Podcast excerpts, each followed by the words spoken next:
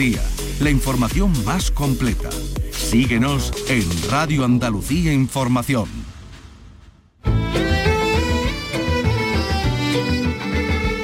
Andalucía es cultura. Con Antonio Catón. Radio Andalucía Información. Buenas tardes. La porra de los Goyas ha centrado ese anuncio de la Academia del Cine Español que eh, sirve para promocionar la próxima gala del 11 de febrero en Sevilla. Ahora lo vamos a escuchar, ahí aparecen Antonio de la Torre y Clara Lago, los presentadores que se dan una vuelta por la ciudad de Sevilla, se encuentran a diversos personajes sevillanos, por cierto, entre ellos nuestro compañero de Canal Sur Televisión, Javier Franco, quien bromeaba sobre la poca gracia de los mismos, de los presentadores. Bueno, pues esta mañana ambos han comparecido para presentar esta gala. Vicky Román, buenas tardes. Buenas tardes, pues sí, han dado algunos detalles y han dicho que sí, que la gala de los Goya va a ser entretenida. Por cierto, hoy hemos conocido que Belén Cuesta y Salva Reina van a ser también, por otra parte, los presentadores de la gala de los Carmen, los Goya del cine andaluz. Y todo esto nos queda también, a todo esto, la, la resaca de los Globos de Oro en los que, recordamos, triunfaba Steven Spielberg con los Fabelman. Hoy tenemos también mucho patrimonio, les contaremos la restauración de la Torre de las Gallinas de la Alhambra, les daremos cuenta también de un expolio muy particular, el pilar de una fuente del siglo XVII, Lucena, muy, muy, muy pesada, que los ladrones han tenido que llevar de forma bien visible y aparatosa. Bueno, a todo esto la UNESCO lamenta los daños en los edificios de Brasilia, patrimonio mundial, por el ataque de los bolsonaristas. Va a estar con nosotros el historiador del arte José Luis Plaza Chillón, que presenta su última publicación en la que analiza la obra gráfica de Federico García Lorca. En esta ocasión, El Apocalipsis, según Federico, los dibujos de Nueva York. Y también escucharemos a la gente de la cultura valorar los cambios normativos que le van a permitir acceder al paro en unas condiciones pues adaptadas a su realidad. Bueno, esto y muchas otras cosas en un programa que realiza Miguel Alba y produce Ray Angosto. Andalucía es cultura. Con Antonio Catoni.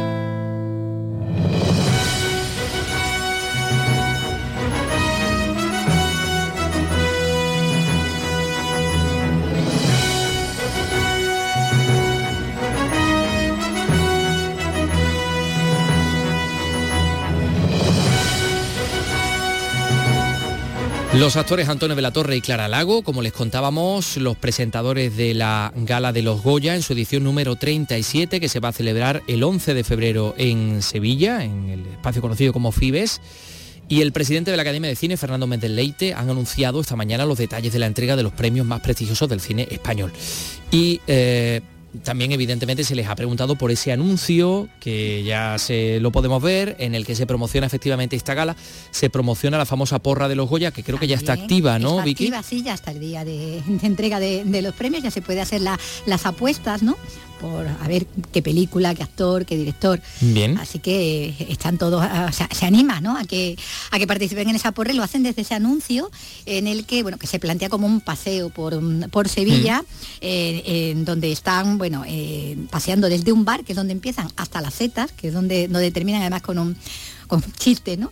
en torno con una señora que se acerca a, hacerse una foto con los presentadores y no, no, adelante, pero yo no, creo que lo mejor es Yo creo que mejor lo escuchemos Sí, sí, y ahí- y ahí después vamos a decir cada uno que hemos reconocido. ahí, Vale, ¿vale? venga, Este es el anuncio en el que aparecen Antonio Ellos de la los Torre primeros. y Clara Lago. Esos son los primeros que hablan. El año pasado la vieron 3 millones. Pero este año hay muy buenas películas. ¿Con los Goya? Sí. Sí. Este año hay porra. Yo lo veo y juego. Toma nota. Modelo 77, cine sevillano. La cámara brutal. Y Azesta, que reinventa el hueste, pero la Galicia profunda, con un toque de finura maestría. La maternal, señores. Brillante retrato social y las actrices redondas. Bueno, cuando acabe la gala, vendréis, ¿no? Que será cortita, ¿no? Hombre, como Vamos, siempre. Vamos. Arcarrá, tierra, familia. Lo que ya nadie cuenta, lo cuentan como nadie. Y cinco lobitos, un guion que te llega directo al corazón, vamos. Yo no he llorado más desde el año que nos quedamos sin feria, aunque para llorar los presentadores. Los presentadores que no tienen gracia, hijo. ¿Qué vamos a hacer si no tienen gracia? En media hora sale un tren, ¿eh? Antonio, que soy fan. Hola, ¿una fotillo? de los dos, ¿no? Viva los Goya y el cine español. Venga, muchas gracias, ¿eh? Ah. Venga. Mira, ¿ves? Aquí se respira cine español. Qué buena gente, Antonio Resine. Y qué guapa Melody. 37 premios Goya. Este año hay porra. Lo de, lo de Melody. A ver, este año hay porra, solo dice eh, Chari, la del Kiko, que tiene un, bar en la calle Herbolario, mm, detrás de la Plaza del Pan, mm, en el centro de Sevilla, conocida. Eh, Álvaro Perejil. también. Allí está Javier, Franco, Que además él es el que bromea con lo de ese yo no llora tanto como desde... Desde, que, no hay feria, feria. Y es el que dice que, que para llorar los presentadores, el que hace la broma, con la poca gracia a priori que, que él se ve ¿no? en, entre, en esta pareja. Y a eso ha contestado también en la, en la presentación hoy oficial digamos, ¿no? de los presentadores y de la gala, eh, pues el aludido, ¿no? Uno de los aludidos, Antonio, de la, Torre. Obviamente no vamos a ir de gracioso, pero vamos a intentarnos unos plastas. Hombre, que sea entretenida, que sea entretenida. Que sea algo entretenido. Claro, la gran promoción, que es lo que se espera de, la última cosecha ¿no? de, del, cine, del cine español. Eh, ahora que me, me, estoy acordando del bar Las Teresas, que es el bar en el que, en el que comienzan. Un bar, sí, es un bar del barrio de Santa Cruz que es prácticamente lo último que se escapa de la turistificación tan galopante que hay en esa zona. Sí, el último reducto de los galos, ahí en el barrio de Santa Cruz, el bar Las Teresas, frente al convento de, la, de Las Teresas. Eh, bueno, pues nada, eso va a ser la gala de, de, los Goya, edición número 37, día 11 de febrero en Fibes, en, en Sevilla. Y ya hemos conocido que Belén Cuesta y Salva Reina van a presentar la edición de los premios Carmen del cine andaluz, ¿no? Que si tienen ya la, vis cómica, se les presupone a los dos, a Belén Cuesta y a, Salva Reina, aunque sean capaces de hacer papeles muy dramáticos, que lo han hecho también. Absolutamente. Esta es la sintonía de los Carmen, por cierto, que se estrenaba el año pasado. Es que sabe, realmente no es la sintonía de los Carmen, ah. porque los Carmen no tienen sintonía, pero es la sintonía de una de las películas que, eh, ah. una de las más nominadas y que era Sevillanas de Brooklyn. Ah, eh, de ahí este toque un tanto peculiar, ¿no? Un poco, no sé, no sabría yo cómo definirlo. bueno, decía que, exacto, sábado 4 de febrero en Almería, en el Auditorio Maestro Padilla, tenemos que decir, y ya podemos decir, que la gala va a ser retransmitida por Canal Sur Televisión a las nueve y media de la noche, el día 4 de febrero. Y a ver, ahora los globos de oro. Vamos ahí, venga, vamos despachando. Premios de cine, hombre.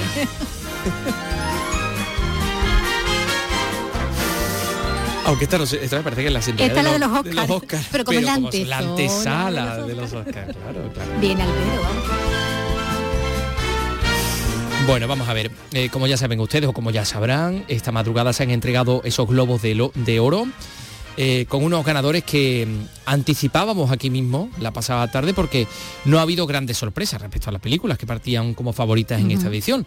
Y es que este ha sido el, año de Spielberg, ¿no? De la comedia de Men, Almas en Pena en Inisherin y en el apartado televisivo Colegio Abbott.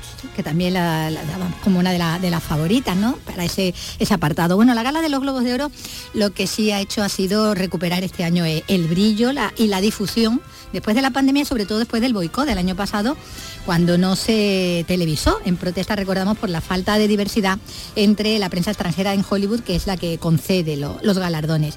Sobre ello mismo empezaba su intervención, con toda la ironía, el presentador negro y gay Gerald Carmichael, que se presentaba diciendo que él estaba ahí porque era negro. I am your host, Gerard Carmichael. Sure. Sure, sure, sure. And I'll tell you why I'm here. I'm here because I'm black. Bueno, fue, fue la broma tirando de ironía en el comienzo, como decimos, de, la gala que hacía el, el, presentador. Y una gala en la que el nombre que más sonó fue sin duda el de Steven Spielberg, ya que él se ha llevado el premio al mejor director y también a la mejor película dramática por su autobiográfica Los Fabelmans. Así lo anunciaba Quentin Tarantino y lo vamos a escuchar. Y así agradecía a Spielberg también el premio al mejor director, manifestando su alegría y recordando que esta película, que es realmente su historia, la de su infancia y adolescencia, estaba ahí queriendo hacerse realidad desde que tenía 17 años. And the Golden Globe goes to Mr. Spielberg. Step right up here. We have the Lo anunció con toda la alegría, ¿eh? Quentin Tarantino, la mejor película. Y está pero ahora... Steven Spielberg. El mejor director, que hacía doblete, se llevaba los dos, los dos galardones, bueno, y lo agradecía de esta forma. I always say that if I prepare something uh, you know, it's going to jinx it, so I never prepare anything, and I'm I, I'm really really happy about this. No prepara nunca nada, pero vamos, tiene que estar acostumbrado. Since I was 17 years old, um, I put a lot of things in my way of the story. Tenía esa historia queriendo hacerse realidad Desde, desde, hace- los desde 17 que tenía años. 17 Ujú. años, sí. Bueno, también ha, ha triunfado la comedia Almas en Pena en Irisherin eh, como la mejor película de esa categoría y con el premio también al mejor actor de comedia para uno de sus protagonistas, para Colin Farrell. El premio de mejor actor en drama se lo llevó el protagonista del musical Elvis, este sí que, frente al favorito Brendan Fraser, que, que no acudió por los abusos que sufrió por parte del anterior presidente de la organización de los premios abuso, agresión sexual que, que de hecho bueno le creó muchos conflictos emocionales, eh, entrar en depresión y de ahí bueno la retirada del cine durante tantos años como ha estado apartado de él, en el que su Aspecto variado físico mucho. también ha- se ha visto eh, también afectado y que bueno era el que se pensaba, ¿no? que parecía como favorito para llevarse el premio ausente, pero que se lo habría llevado y sin embargo, bueno, la película Elvis es musical, pero que competía no en comedia musical, sino en, en drama, el protagonista es el que, un joven protagonista es el que se ha llevado ese premio al mejor actor. Tampoco estuvo, igual que Brendan Fraser, tampoco asistió Kate Blanchett, eh, que en su caso sí que ha sido premiada como mejor actriz dramática por la película Tar. Y en televisión, donde ha triunfado Colegio Abbott y La Casa del Dragón, esa continuación de precuela, no sé, de, Juego de Tronos, eh, destacan los premios a, a Kevin Costner y a Zendaya, que en el apartado televisivo estaban también como, como candidatos. Bueno, a la fiesta, que fue una gran fiesta, se sumó también vía telemática el presidente de Ucrania, que recordaba cómo la primera edición se celebró en tiempo de guerra, en plena Segunda Guerra Mundial, en el año 1943, y que ahora su país vive inmerso en otra, 80 años después, asegurando que aunque hubo una primera y una segunda, no habrá una tercera guerra mundial, porque esto mm, no es una trilogía, aunque es lo que se llama en. Hollywood, pero no, esto no es una trilogía. Lo decía así. of millions of them, there will be no third world war. It is not a trilogy. Era Con su voz tan papel, sí, sí, característica. Aunque hubo una primera y hubo una segunda, no habrá una, una tercera, tercera. guerra mundial. Esto no es una trilogía. Bueno, Bueno, ¿tranquiliza o no? eh, no, no- no sé, ojalá podemos decir, porque no sé yo. No sé yo, no sabemos. Bueno, volviendo al humor, este lo puso a- al principio, mm, como al principio otro artista negro también, decía antes que, que el presentador había hecho esa broma, ¿no? De que él estaba Yo estoy aquí por ser negro. Porque soy negro, ¿no? Y he venido además a, a salvarle la cara a una organización un poco cuestionada, ¿no? Eh, también el comediante Eddie Murphy le puso su humor al recoger el premio de honor, ese premio Cecil B. DeMille por toda su carrera, porque ahí dio, antes de despedirse, dio tres consejos a los actores soñadores que empiezan. Ah, bien, bien, bien. Sí, mira, Me consta que hay muchos actores que están escuchando en estos momentos, Vicky. Pues mira, son muy importantes. Pay your taxes, Para los impuestos, mind your business, meterse en su asunto. and keep Will Smith's wife's name. Ay, lo de...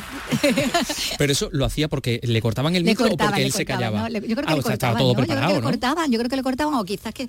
Es que claro, como Eddie Murphy es tan expresivo con la cara, ¿sabes? Sí. Nunca se sabe si realmente le han cortado el micro o él ha hecho el gesto de que se lo cortaba. Vamos Se a recordar que decía, pagar los impuestos, métete en tus asuntos, métete en tus propios asuntos, no te no saque la nariz de, de tus asuntos y saca el nombre de la mujer de Will Smith de tu puta boca, pero lo de puta lo, Es lo que hay- es está lo que el hay silencio, cortado. Eh, pero no sabemos silencio. si es que él hizo ahí un silencio o es que le cortaron el micro y estaba Yo todo creo que hizo el preparado, ¿no? silencio, él. Yo creo que hizo el silencio. Sí. Se está viendo lo que hay. Seguramente Bien, sí. Bien, bien. Pero bueno, fue la nota así de, de humor y bueno, y esa al- a la alusión ¿no? a, a, lo- a los Oscar del año pasado, de los que los Globos de Oro son antesala y que bueno, tuvo lo que tuvo, ¿no? Con, con la historia de Will Smith y Chris Rock, ¿no? Con Sí, ese- sí, la bofetada. Ah, bueno, bofetada, casi puñetazo, ¿no?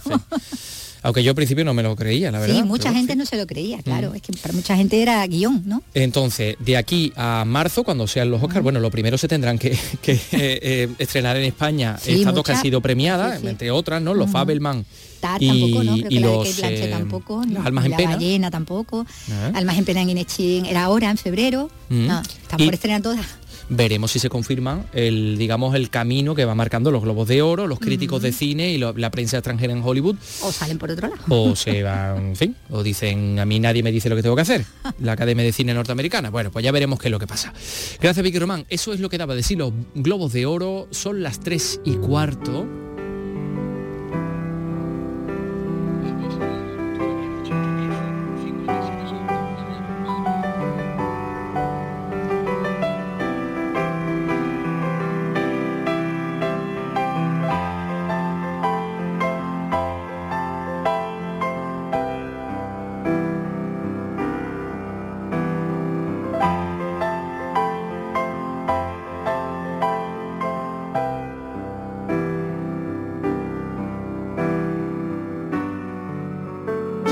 Bueno, vamos a ver. eh, hablemos de la aprobación del paro de los artistas, de lo que dábamos cuenta en el día de ayer, este martes pasado, ha aparecido ya en el BOE, publicado. Y el sector de la cultura pues ha cogido con agrado, con, con satisfacción en algunos casos esta aprobación del paro de los artistas, que supone que para acceder a la prestación por paro mm, pues tendrán que haber cotizado la mitad de los 360 días que se exigían hasta ahora y que es una rebaja pues que se adapta así a la precariedad del sector, ¿no? Que como decíamos ayer, pues lo mismo eh, depara semanas de intenso trabajo que meses no de inactividad, nada. sin nada, no te llaman para nada y encima no tienes ningún ingreso, como consecuencia de ello, evidentemente, ¿no? Es de hecho lo que, lo que destacan, bueno, hemos, hemos hablado con diferentes trabajadores de la cultura, bueno, eh, imagínense, ámbito, ¿no? desde iluminadores hasta maquilladores, hasta escritores, hasta, en fin, de todo, ¿no? Empecemos por los artistas plásticos. Hemos hablado con, con un pintor que se llama Jonathan Sánchez Aguilera y que se expresaba así. Yo veo necesario que a los artistas se nos proteja y se nos ofrezcan posibilidades en proporción a la producción o la racha que tengamos, ya que, por ejemplo, en mi caso, los que nos dedicamos a las artes plásticas, en mi caso a la pintura, tenemos una profesión muy definida por la intermitencia y a veces hasta por la precariedad. Hay meses en los que hay mucha demanda, pero no siempre es así, ¿no? Y por lo tanto es necesario tomar medidas y que haya un reconocimiento de esta vulnerabilidad en el ámbito laboral de los artistas o de los trabajadores autónomos dentro del mundo de la cultura.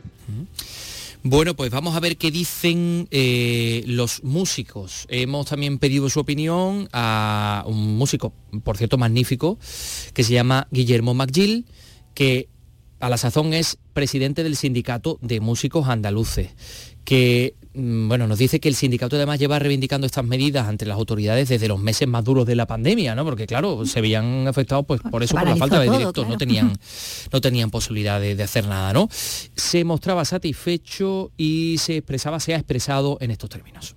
Aunque queda mucho por hacer, se puede decir que los músicos estamos por fin en el mapa del mundo laboral con nuestras necesidades específicas. Eh, dice, es importante, decía también Magil, que los músicos sean contratados eh, siempre dentro del régimen de artistas. Eh, bueno, ahí tenemos músicos, tenemos escritores, eh, recordamos las protestas de escritores a las que se suspendía la pensión por los ingresos generados por sus obras, ahora ya eso se elimina porque ya se puede hacer compatible lo- el ingreso, eh, eh, en fin, con cualquier otra actividad artística, ¿no? Hace compatible la pensión de jubilación, los derechos de autor y los ingresos de cualquier otra actividad Sí, artística. conferencias, charlas. Sí. Mira, le hemos preguntado también a actores. A Maite Lozano, que no solo es actriz, sino además que es directora Directora de de, teatro. de una, de una escuela de teatro, de Viento Sur Teatro, que estaba también muy satisfecha, pero dice, bueno, pero esto vamos a ver, vamos a ver esto cómo se hace realidad.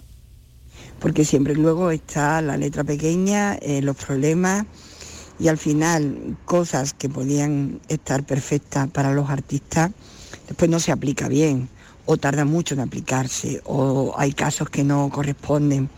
Entonces la práctica la, la vamos a ver y, y vamos a darle un tiempo, no sé, seis meses, a ver si es verdad lo que se ha votado y lo que se ha aceptado.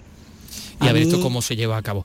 Eh, gracias también a Maite Lozano. Bueno, eh, enseguida vamos a hablar de patrimonio. eh, a las tres y media aproximadamente hablaremos con José Luis Plaza Chillón, pero tenemos mucho que compartir. Son las tres y casi 20 minutos. Andalucía y el cine es el espacio para descubrir y conocer los valores y el talento andaluz del cine en Andalucía. Estrenos, avances de proyectos cinematográficos en nuestra tierra, entrevistas, rodajes, escenarios, bandas sonoras, los protagonistas. Andalucía y el cine, los jueves, desde las 11 de la noche con Miguel Olid. Radio Andalucía Información. Andalucía es cultura, con Antonio Catoni. Radio Andalucía Información. Desde luego, hoy eh, hay algo muy, muy curioso de lo que hablarles, que es un expolio patrimonial, mm, no sé si decir insólito, porque se han llevado una piedra enorme. Eh, vamos, una piedra evidentemente artística, no es una piedra cualquiera, sino una piedra de una fuente del siglo XVII. Pero bueno, eso ha sucedido en Lucena, pero antes, antes vamos a hablar de la restauración de la Torre de las Gallinas en la Alhambra.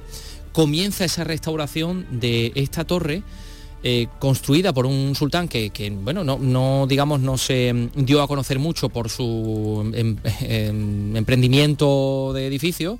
Mucho más conocido fue, por ejemplo, la obra de Yusuf I o la de Mohammed V, pero Mohammed I, pues parece que no hizo mucho la Alhambra, que solo hizo esta torre, la Torre de las Gallinas, que se llama así popularmente porque allí en un momento determinado pues hubo un, un gallinero, ¿no? Una recoba. Eh, hay trabajos, eh, los que se han comenzado, destinados a recuperar los daños provocados por el paso del tiempo, pero también, ya saben ustedes, estamos en Granada por el enjambre sísmico. Encarna Maldonado en Granada nos lo cuenta con detalle. En conjunto se han destinado 280.000 euros para reparar los daños provocados por aquellos temblores, pero también por la lluvia, el viento y el hielo, en una construcción que se estima que la mandó construir Mohamed I en el siglo XIII, aunque durante el paso del tiempo ha tenido múltiples añadidos, entre ellos las almenas que hoy la coronan y que, como explica la directora del Patronato de la Alhambra, Rocío Díaz, han sido las más dañadas. El objetivo principal que, que, plantea esta actuación es frenar el avanzado estado de degradación que tiene tanto los paramentos como los merlones de la Torre de las Gallinas, que se han visto agravados además por el enjambre sísmico que tuvo lugar en nuestra ciudad. Los tapiales se han hecho históricamente con una mezcla de arena y cal. Sin embargo, había más cal en la construcción original, por lo que se han mantenido mejor con el paso del tiempo que los añadidos originales más apremiados por la economía. Ahora, con esta intervención, se trata de respetar y estudiar todas las etapas, dice el arquitecto redactor del proyecto José Manuel López. Evidentemente los criterios actuales de intervención en patrimonio pasan por entender toda la secuencia estratigráfica y apostar por eh, trabajos de conservación. Eso significa que todos los estratos, todas las fases se recogen, se analizan, se, se estudian con, con, precisión, con todos los trabajos arqueológicos que esto supone y el trabajo es un trabajo fundamentalmente de conservación. La Torre de las Gallinas, conocida así porque durante algún periodo del pasado más reciente se utilizó como gallinero, se sitúa en la zona occidental del conjunto monumental, uniendo la Alcazaba y los palacios reales con una finalidad claramente defensiva.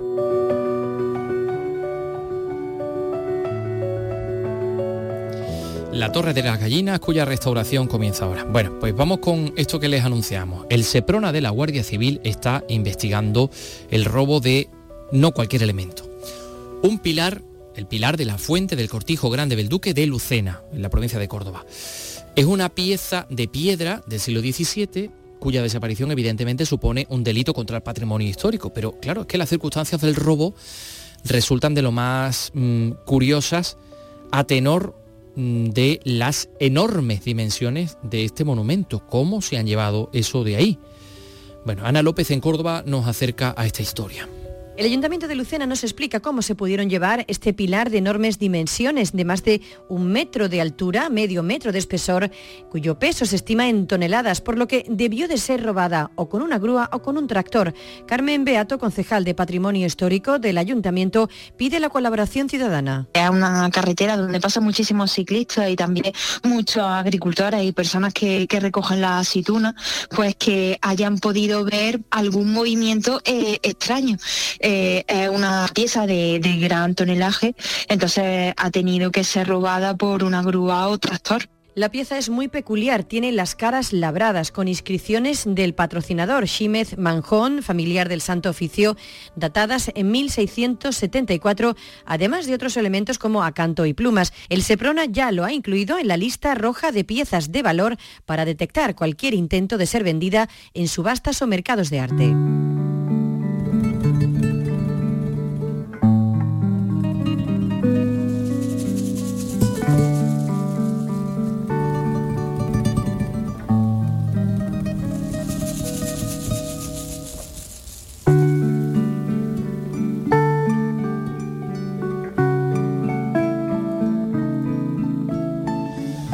La UNESCO se une al Ministerio de Cultura de Brasil para recuperar o para intentar recuperar mmm, el patrimonio mundial de Brasilia dañado por el ataque de los bolsonaristas. Eh, lo he dicho bien.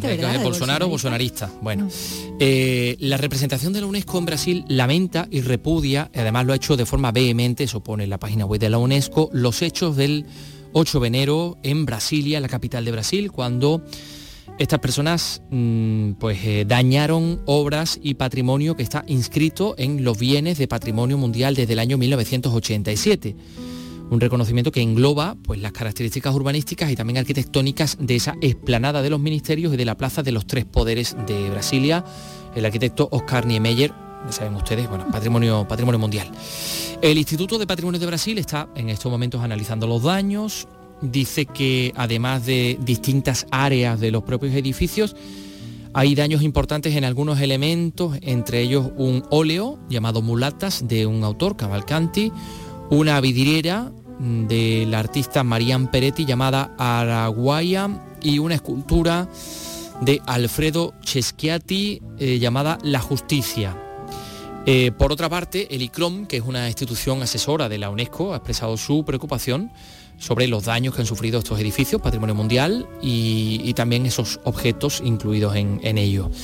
Y destaca el ICROM, que es una ciudad creada en 1956, Brasilia, que supuso un auténtico hito en la historia del planeamiento urbano, que es un ejemplo excepcional, eh, excepcional sobre cómo crear una ciudad, diseñar una ciudad para capital de un estado. Y bueno, pues llama al respeto por el patrimonio cultural y se pone a disposición también de las autoridades de Brasil para intentar echar una mano y recuperar todo lo, lo dañado. Todavía se están analizando los daños en Brasilia.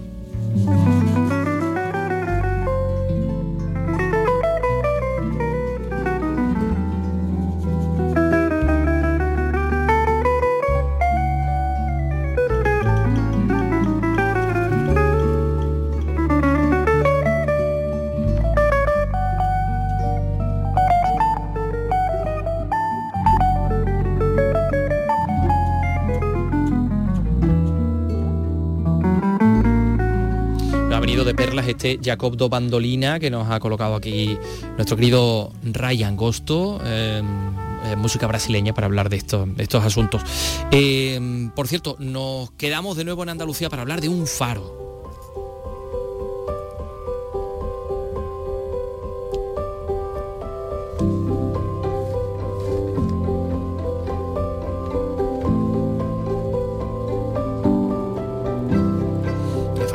Famosos y muy conocidos en Andalucía, el faro de Chipiona, allí el faro, del Trafagate, lo iba a decir, que tú lo conoces bien, allí muy cerquita del lugar que tú frecuentas mucho. Eh, en Huelva la autoridad portuaria ha recuperado, claro, evidentemente forman parte del patrimonio de la autoridad portuaria de Huelva, ha recuperado las visitas turísticas en dos de los faros de la provincia y que dependen de, la, de ella, de esta autoridad. Se trata del faro de Mazagón y el faro del Rompido. Sonia Vela nos lo cuenta. Hola, ¿qué tal? Saludos. Los dos edificios, los dos faros, llevaban varios años cerrados. Ahora, el tercer sábado de cada mes, de manera alterna, se pueden visitar, con un aforo limitado, por lo que hay que reservar a través de la página web del puerto de Huelva. La empresa encargada de estas visitas es Platalea, su responsable, Diego Vázquez. Son visitas gratuitas, eh, están limitadas a a 40 personas, no, no, no, pueden ir más de 40 en cuatro turnos, cada visita dura más o menos media hora y en cada visita solo pueden ir 10 personas. ¿eh? por el tema de tema seguridad ¿no? y, los espacios en el faro son, son pequeños y entonces no puede ir más de más de ese grupo en cada turno de visita. El faro del Picacho en Mazagón se terminó de construir en 1901 y el del Rompido es más moderno, data de 1975. Los faros están envueltos en un halo de aventuras y romanticismo que los hacen muy atractivos para el visitante, nos cuenta Diego Vázquez de Platalea. Ya no están los fareros, ya no, los faros ya no, viven, ¿no? los fareros como podemos ver a lo mejor en algunas películas o en algunas novelas Em, pero siguen teniendo un encanto especial y sus historias pues son muy antiguas, ¿no? Hay que tener en cuenta que el propio nombre de Faro viene de la isla de Faros, que está en la desembocadura del río Nilo, eh, frente a la ciudad de Alejandría, y que fue donde se construyó pues el primer, una de las siete maravillas del mundo antiguo, ¿no? Uno de los de los primeros faros que tengamos noticia. De hecho, Fíjate que esta luminaria, esta torre que se colocó allí en la isla de Faros, pues es lo que le ha dado nombre a, todos los faros y después pues a las farolas, a los faroles, a los faros de los coches, en fin, todo eso. ¿no? Es por la isla de Faros frente a Alejandría. El turista que visite los faros de Mazagón y del Rompido, además de aprender sobre su historia y su funcionamiento, disfrutarán de unas vistas maravillosas de la costa de Huelva, destaca el encargado de estas visitas guiadas, Diego Vázquez son magníficas, se divisa toda la costa y, es muy muy bonito ¿no? de, poder observarlo. No, no todo el mundo tiene esa oportunidad. Desde el faro de Mazagón, que está más o menos situado en, en un alcor, ¿no? en una elevación, en un cabezo a 600 metros de la línea de costa, pues podemos ver cuando salimos al exterior lo primero que nos encontramos es un mar de pinos porque la puerta abre directamente hacia no hacia el mar sino hacia atrás entonces se ven todos los pinares un pinar inmenso y después ya cuando miras hacia adelante pues te encuentras toda lo que es las playas de Castilla se ve la, una de las torres Almenara la torre del Loro una de las torres vigía construida para la defensa de la costa no pues se puede se puede observar también desde allí se ve la monoboya de los petroleros, se ve todo el, dique Juan Carlos I, ¿no? La verdad que una, unas vistas magníficas. El plazo para hacer la reserva de estas visitas guiadas se abre el día 1 de cada mes y se agota en unas horas. Ya nos imaginamos que tiene que haber mucha expectación para visitar los faros de Mazagón y del Rompido, porque son lugares, además, Vicky Román, siempre rodeados de un Mucho misterio, especial. ¿Cuántas novelas ha hecho tu entrevista a los autores sobre ambientadas en faros, en fareros? Decir, desde Julio Verne, pero ese no lo hemos entrevistado. el faro del fin del mundo. ese no, ese no.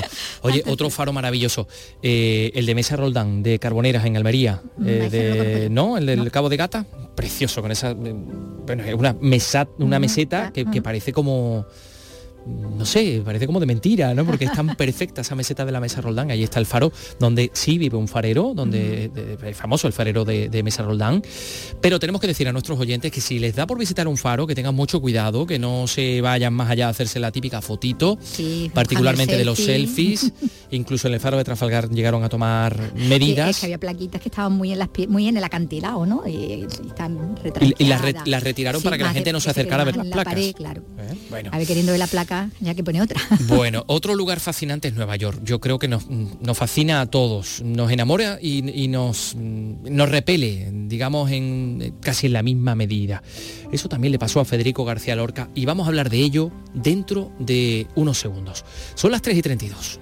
Los principales contenidos informativos del día de cada provincia están en Nocturno, en Radio Andalucía Información. Las mejores entrevistas de actualidad las tienes en el programa Resumen de la Medianoche, con los protagonistas de cada día porque son noticias. Nocturno en Radio Andalucía Información. Andalucía en local. De lunes a viernes, en la medianoche, con Beatriz Rodríguez. Radio Andalucía Información.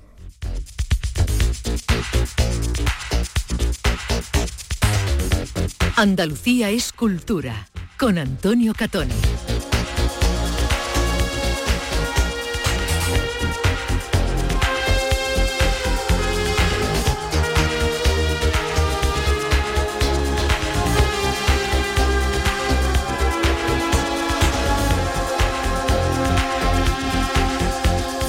Sentence me to 20 years of boredom. for trying to change the system from within. I'm coming now, I'm coming to reward them. First, we take Manhattan.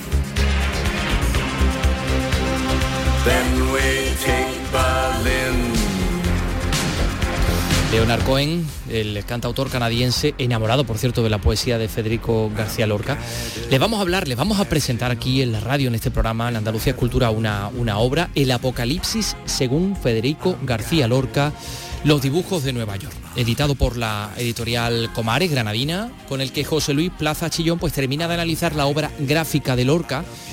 No sé si recuerdan, ya hablamos con él con motivo de su obra anterior, Efebos Tristes en esta ocasión analiza los dibujos que el poeta realizaba en, Nueva York durante su estancia y resulta que ese análisis, él dice, y es lógico pensarlo, que es complementario a la obra poética, es decir, al poemario Poeta en Nueva York. Bueno, estamos ya en comunicación con José Luis Plaza. José Luis, ¿qué tal? Muy buenas tardes. Hola, buenas tardes, Antonio. Bueno, que, buenas tardes. Eh, también para ti. Oye, ¿qué apocalipsis pinta eh, Lorca durante su estancia? ¿Cómo son esos dibujos? ¿Hay algún nexo, algún elemento común? Sí, sí, es que eh, los dibujos, no solo en, la estancia en Nueva York, sino la obra gráfica de Lorca en general, la obra plástica, corre paralela a su obra literaria. Eh, digamos que se puede entender como una proyección eh, de su poesía, pero quizá en Nueva York adquiera mm, una dimensión mucho mayor, porque claro, él eh, empieza a escribir un poemario allí que luego, bueno, mm, eh, digamos que, que cambiará eh, y, modulará a lo largo no solo de la estancia neoyorquina, sino cuando se regresa a España. Pero él tenía en idea editar alguna vez ese poemario, que en un principio no se iba a titular, Poeta en Nueva York, sino con otros títulos que puedo decir más adelante, ah. con dibujos y con fotografías que él mismo realizó. Vamos, de hecho hay una relación de, si no recuerdo mal, 17 fotografías y los dibujos que realizaba. Él quería hacer una obra ilustrada, pero bien sabes, o bien sabemos que, el libro de Poeta en Nueva York nunca se editó en, vida de Lorca hasta el año 1940. Precisamente en Nueva York se hace la primera edición eh, por la editorial Norton, ¿no? Pero esa era la idea primigenia de, de Lorca, editar Poeta en Nueva York como, tal y como conocemos ahora el, poemario, con dibujos y también fotografías. Pero vamos, Pepe Bergamín se lo quitó de la cabeza, que fue el que estaba empeñado en editar la obra antes de su muerte. Ya nos ha dejado un poco con la incógnita y que, cuál era la intención de Federico García, cómo quería él titular, ponerle nombre a este poemario? Eh, bueno, eh, yo creo que eh, al final, afortunadamente, yo creo que cambió el título, o se cambió el título mm, para más fortuna, ¿no? También para más universal, para quitarle mm, lo tétrico del título. Él quería titular la obra Introducción a la muerte. O sea que eso lo dice todo. No es un poemario amable, es un, poemario muy complejo. También había pensado eh, eh, titular mm, eh, Nueva York en un poeta, que luego mm, fue el título de una conferencia que él dio cuando regresa de Nueva York para presentar su libro, ¿no? Pero la idea era Introducción a la muerte, ¿no? Porque además Poeta en Nueva York realmente no es un libro, son realmente dos libros, ¿no? Uno es Poeta en Nueva York y el otro es Tierra Luna, que al final se refunden. Es un poemario bastante complejo y la obra de Lorca es bastante complejo incluso, eh, incluso en cuanto a su edición, ¿no? Entonces, bueno, hay distintas temáticas, sí, eh, pero la temática que, que, perdura o que, o que planea sobre todo el poemario, eh, eh, desgraciadamente es la muerte, ¿no? Omnipresente en el, en el Universal Granadino, ¿no? En toda su obra. Y un, y un componente religioso, ¿no, eh, José Luis? Porque lo de Apocalipsis tiene resonancias efectivamente religiosas, porque tú crees o sostienes que hay una cierta identificación entre Lorca y Cristo, ¿no? ¿Por qué? Sí, sí, sí, por supuesto. No solo en Poeta Nueva York, donde ya digo que adquiere dimensiones, pues eso, crísticas, ¿no? Es a lo largo de toda su obra, desde eh, sus primeras obras dramáticas, que por cierto, que son muy desconocidas, me refiero a su teatro ya no inédito de juventud, pero todavía no representado, donde hay una obra que se titula Cristo y que en el que ese Cristo es una proyección del propio Lorca, como lo sigue siendo a lo largo de, muchísimas obras, mm, poemas, obras teatrales, poemas, y bueno, y, en eh, y el hecho de eh, no solo la imagen de Cristo, sino religioso, es es constante en la obra, ¿no? El hecho de titular Apocalipsis es que realmente Lorca lo que nos plantea es un poema puramente apocalíptica, es como una revisión mesiánica de la nueva ciudad, de esa nueva Babilonia de la que él mismo habla, ¿no? Esa Babilonia arquetípica, ancestral, condenada por Dios, eh, es la que de alguna manera, no, de alguna manera no, literalmente recupera eh, Lorca eh, en su poemario, ¿no? No solo en su, en su poemario, ¿no? Porque hay más obras escritas en Nueva York que también se relatan en el libro, se citan. No debemos olvidarnos, por supuesto, del viaje a la luna, fundamental su cinematográfico, que tiene una conexión directa eh, con Poeta en Nueva York y donde además eh, se, da, eh, se citan dos dibujos de los que hace allí, El martirio de Santa Rodemunda, ¿no? una obra que fue bueno, olvidada y rescatada en los años 80 del siglo pasado, pero también allí empieza a escribir el público, allí empieza a escribir, así que pasen cinco años, allí remata nada más y nada menos que la, la esta, la, lo diré, la oda al Santísimo Sacramento del altar, la segunda parte que, que realiza allí y que es eh, tiene una conexión directa con Poeta en Nueva York, o sea, que trabajó muchísimo en los nueve meses que pasó allí y luego los restantes en Cuba, donde terminó mucho de lo, de lo que empezó en Nueva York, claro. Eh, y, todos estos dibujos tienen eh, ese aspecto atormentado de esa Babilonia, de esa ciudad de la muerte, de esa... Pues claro, mm, los que estudian también la vida de, Lorca, bueno, pues saben que por una parte Nueva York le causaba ese rechazo absoluto de una ciudad deshumanizada, pero también el anonimato de la ciudad le permitía vivir su vida, su sexualidad eh, pues, de una forma realizada. No hay ningún dibujo en el que, digamos, se deje ver también esa otra parte de Nueva York como liberación. Pues eh, dibujos amables, amables, la verdad es que no lo hay, porque eh, fíjate que los mm, pocos autorretratos que hizo Lorca, de su, o sea, sus propios autorretratos, lo hace en Nueva York, ¿no? Y lo hace retratándose con unas, eh, una serie de, criaturas que yo he llamado bestias apocalípticas, ¿no? Y que desde luego, bueno, intento demostrar en el libro, creo que sí, porque hay unas referencias concretas, que son esas criaturas inspiradoras que aparecen en los vestidos medievales, en concreto en, el, en, el, en, los, en los códices medievales, en el Beato de, de Liébana. ¿Y qué es el Beato sino una eh, relectura del Apocalipsis de San Juan. Pues bueno, eh, esos son, digamos, algunos de los dibujos más amables. Lo demás todo está tramado de muerte, unas cinerarias, eh, martirios de santas, como la muerte de Santa, de Santa Rodengunda, las dos versiones, el hombre muerto, y bueno, un retrato, yo creo que es el más, paradigmático de Lorca, que mm, de, alguna manera da pie al libro, ¿no? que es el que, el que con el que arranca el libro, que es Vuelta de Paseo, y que por cierto se reprodujo en la primera edición eh, hecha por mm, eh, en España, ¿no? que mm, utilizó cuatro dibujos. Ese autorretrato rodeado de criatura apocalíptica y de edificios agobiantes como esa nueva Babilonia, es uno de los, de los paradigmáticos los, con los que arranca el libro, con ese poema eh, que se titula vuelta de paseo y que se me, si me permites, pues eh, aquí reivindico el proyecto que, estamos llevando a cabo, que hemos titulado en la Universidad de Granada, eh, titulado Vuelta de Paseo, un proyecto pedagógico, expositivo ¿no? y cultural que nace en la Facultad de Ciencias de la Educación y que bueno, que ya llevamos dos exposiciones, en concreto pasó mañana, eh, pasado mañana, eh, esto clausuramos eh, una exposición titulada Nueva York en un poeta, visiones urbanas. ¿no? De aquí nace todo esto, ¿no? que es una exposición que yo comisario junto bueno, con algunos profesores y profesoras de la Universidad de Granada. Así que nada. Pues enhorabuena por, esa, por esa exposición. Sí, sí. Mm, quería preguntarte también por la figura femenina. ¿En qué términos la representa Federico junto a todos esos edificios y bestias medievales y, todo eso que aparece? La verdad la verdad es que la figura femenina en, Poeta en Nueva York eh, queda bastante mm, deslavazada. Sí que aparecen, aparecen personajes, pero em, no del todo en, las otras obras neoyorquinas. Por ejemplo, en Viaje a la Luna. Digamos porque el, Apocalipsis, que es un Federico García Lorca que yo planteo en el libro, no lo reduzco a Poeta en Nueva York, que sí que es la obra mayor y la que más, a la, que más le dedico, pero interconecto los demás textos, ¿no? Y es ahí donde el personaje femenino eh, sí que aparece más en, Viaje a la Luna y, por ejemplo, en El Público, ¿no? Una obra, eh, bueno, una obra quizá una de las obras más emblemáticas de todo el teatro eh, español y casi contemporáneo de, Occidente, ¿no? en El Público aparece un personaje, ¿no? Un personaje negativo de alguna manera que se llama Elena, ¿no? Elena que va a representar la Julieta, ¿no? Lo digo porque, porque me preguntas por el personaje femenino neoyorquino. Esta Julieta realmente es un debe, es un eh, chaval, un joven efebo travestido, ¿no?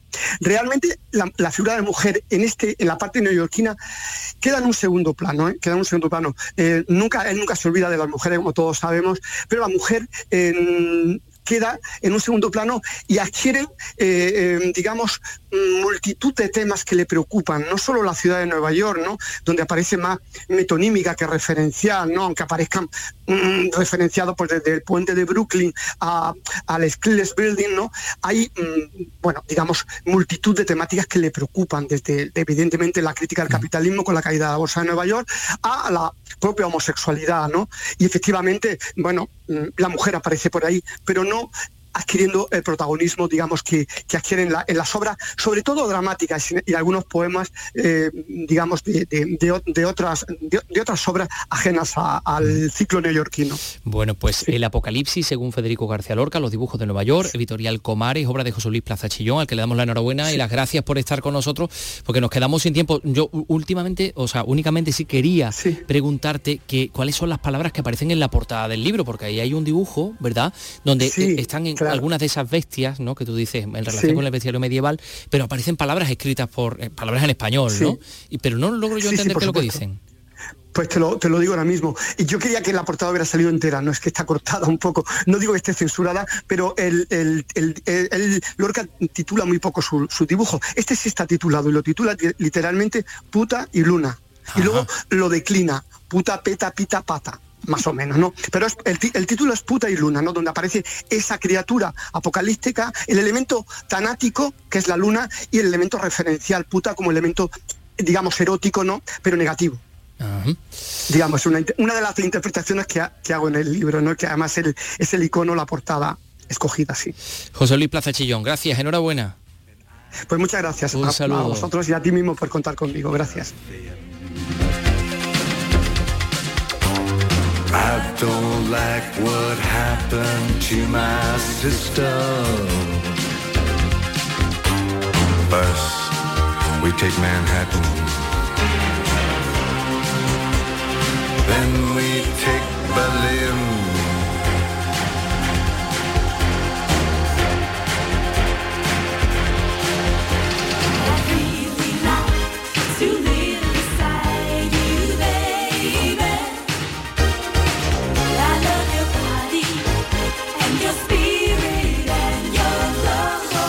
Bueno, pues el público que nació en, Nueva York durante la estancia de Federico García Lorca, poeta en Nueva York, se iba a llamar Introducción a la Muerte, se iba a publicar, esa era la intención del poeta, con 17 fotografías y con sus dibujos, y ahora José Luis Plaza Chillón pues ha realizado ese análisis de estos dibujos de Nueva York. Em, ahí escribe el público, decíamos, y quien nos, nos escucha, los malagueños que, que nos escuchan, tienen oportunidad de ver hoy en el Teatro Cervantes esa obra, precisamente de Federico García Lorca, en el marco del Festival de Teatro de Málaga. También eh, en el marco de este festival, en el Echegaray, hay una obra que se llama ¿Dónde mueren las palabras? Fíjense, también tienen en común con el público porque eh, algo porque es un canto contra la homofobia y las masculinidades tóxicas. Es una obra de Ángel Caballero. Alicia Pérez, cuéntanos. El malagueño Ángel Caballero escribe, dirige e interpreta esta obra junto a los actores Daniel Arias, Iván Montes y Alejandro Vergara. Es una obra casi autobiográfica. En tono de comedias abordan temas como la falta de comunicación, la homofobia, las enfermedades mentales y la amistad. Málaga Mediodía ha hablado con el director. Pues vais a ver a, a cuatro amigos que, se desnudan emocionalmente, que hablan de sentimientos, que se ríen mucho, que se lo pasan muy bien y que se reencuentran con su mala gana. La compañía Teatro Clásico de Sevilla plantea en el Cervantes esta versión del público dirigida por Juan Motilla y Noelia Díez. Es su producción más arriesgada y contundente hasta el momento, con una sofisticada y exquisita puesta en escena cuidada hasta el más mínimo detalle.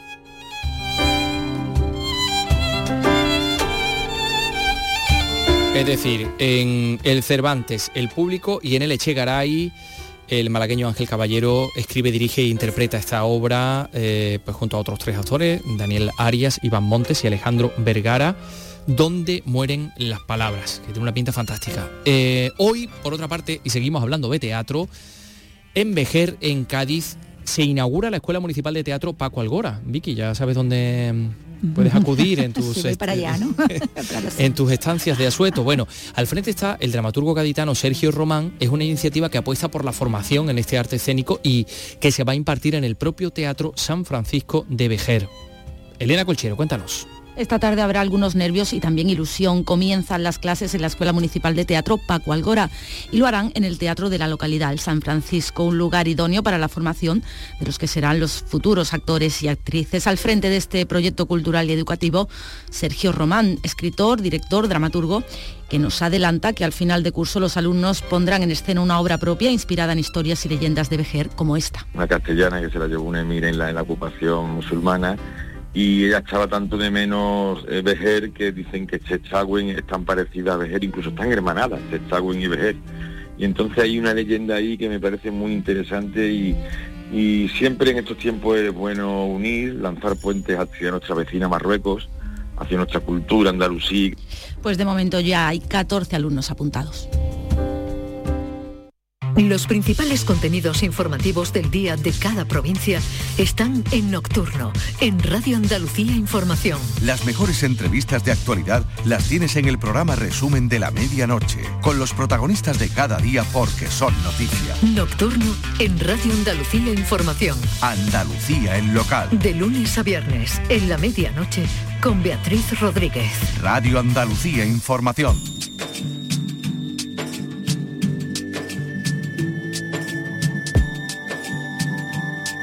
Andalucía es cultura, con Antonio Catoni. Recordaba yo a Paco Algora, que me ha hecho caer en la cuenta que en la Escuela de Teatro Municipal, claro, lleva el nombre del actor que se dio a conocer, entre otras cosas, por Curro Jiménez, de una que cara vivió allí. eh, muy característica, ¿no? Que mm, uno lo identifica rápidamente, sí. ¿no? Sí. Y por la voz, además, una voz ronca, una voz. Sí, también, también es cierto.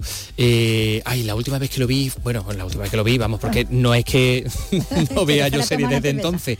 No, en Fortunata y Jacinta, que hacía el de cura de, de uno de uno de los personajes.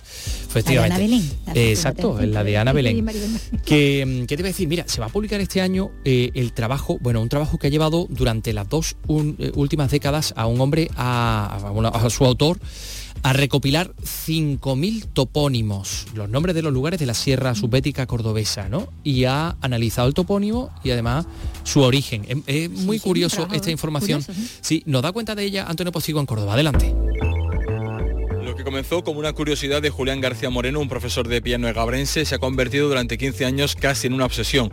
Durante este tiempo ha encontrado las razones históricas, botánicas, etnográficas o geológicas que han dado origen a cada rincón de esta zona. Y para rescatarlos y recopilarlos en una obra a punto de publicarse, ha tenido que bucear en la memoria de las personas mayores del lugar. Julián García Moreno es actualmente el presidente de la Junta Rectora de las Sierras Subbéticas. Las personas que nos transmiten estos conocimientos pues son generalmente personas mayores que están ya en los últimos años de su vida y, y este, digamos, patrimonio no existe en ningún otro formato como no sea en su memoria. Es decir, ellos lo conservan en su memoria y cuando desaparecen estas personas, pues el patrimonio que tienen en su cabeza desaparece con ellos. ¿no? Y es una pena Sirva como ejemplo el origen de la Tiñosa, el pico más alto de la provincia de Córdoba, debido a que la parte norte de la montaña tiene unos canchales de piedra rodadas sin vegetación que desde lejos parecen las manchas de la zona sin pelo que una enfermedad infecciosa produce en la piel de los animales, la tiña.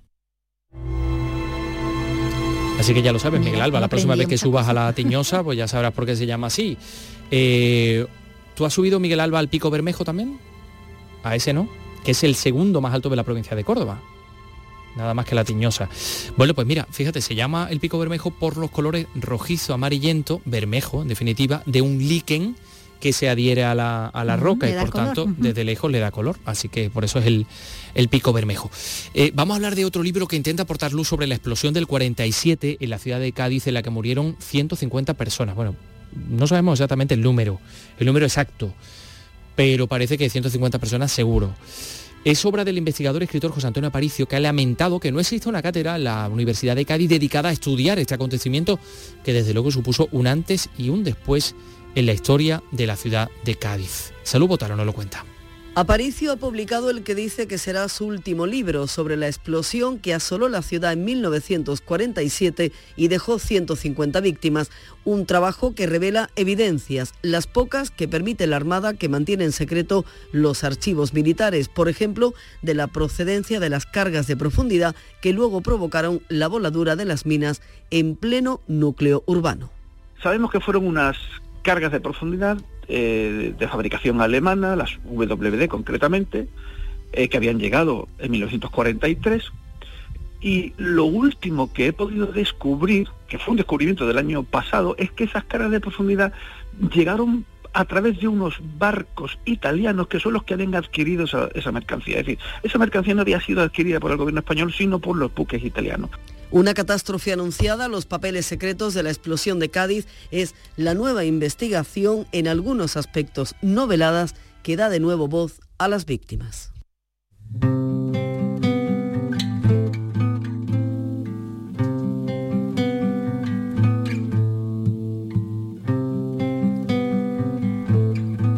La cultura también evidentemente representa un compromiso con, la paz. Eh, se están desarrollando en Huelva unas jornadas culturales precisamente bajo ese título, por un tiempo de paz. Sonia Vela nos da más detalles. Reivindicar el compromiso de la cultura con la paz. Este es el objetivo y el hilo conductor de las jornadas, que incluyen conferencias, recitales poéticos, presentaciones de libros, debates, conciertos y exposiciones. Todas las actividades se van a desarrollar en la Casa Colón y sobre ellas nos habla el presidente de la plataforma organizadora, Ramón Llanes. Todas las jornadas van en relación con eh, recitales poéticos en favor de la paz y recitales también eh, musicales, eh, debates, eh, etcétera, para, para, para llevar todo aquello que nosotros entendemos que puede ser propicio para, para hacer un, un mundo un poco mejor. La inauguración de las jornadas es a las 6 de esta tarde con una conferencia a cargo del catedrático Manuel Ángel Vázquez Medel que lleva por nombre La Tarea Perpetua de la Paz. El acto de clausura será el próximo día 31 de enero con un recital poético y con una actuación flamenca a cargo de Virginia Gómez y de Gaspar de Holanda.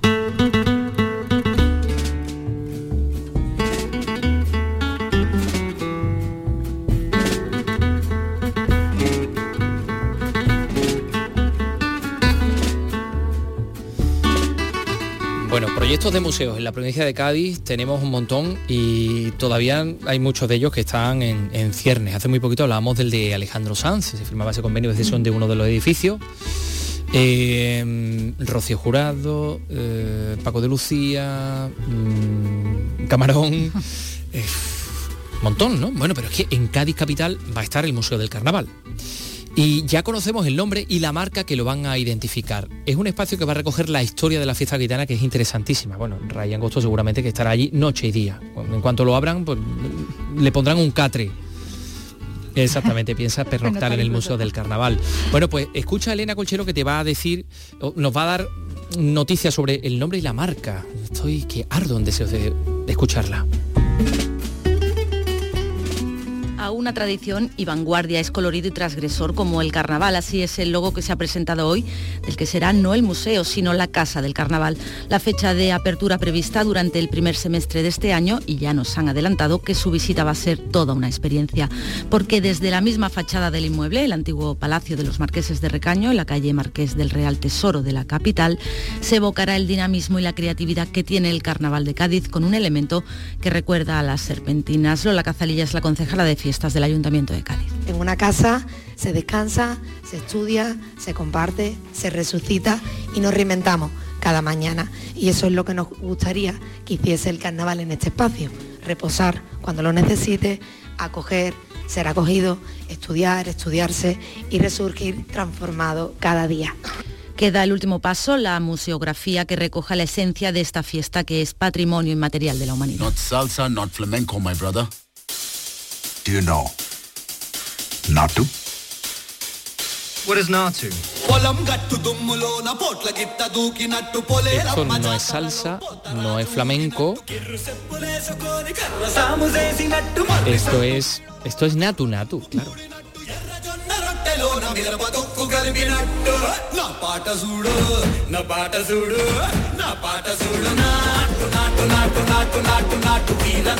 A ver, estamos escuchando, Vicky Román y queridos oyentes, la canción premiada con el Globo de Oro a la mejor canción original, al tema principal de la película RRR, que es un drama indio de acción que se sitúa en los años 20 del pasado siglo XX.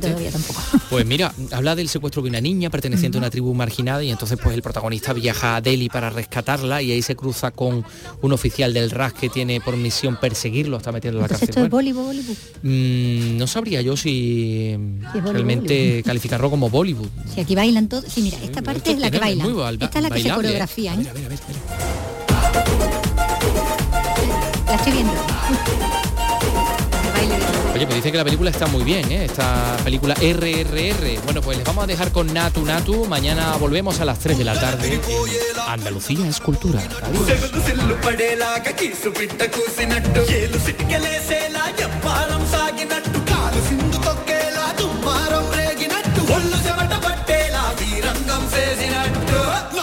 చూడు నా పాట చూడు నా పాట చూడు. నాటు నాటు నాటు నాటు నాటు నాటు నీలనా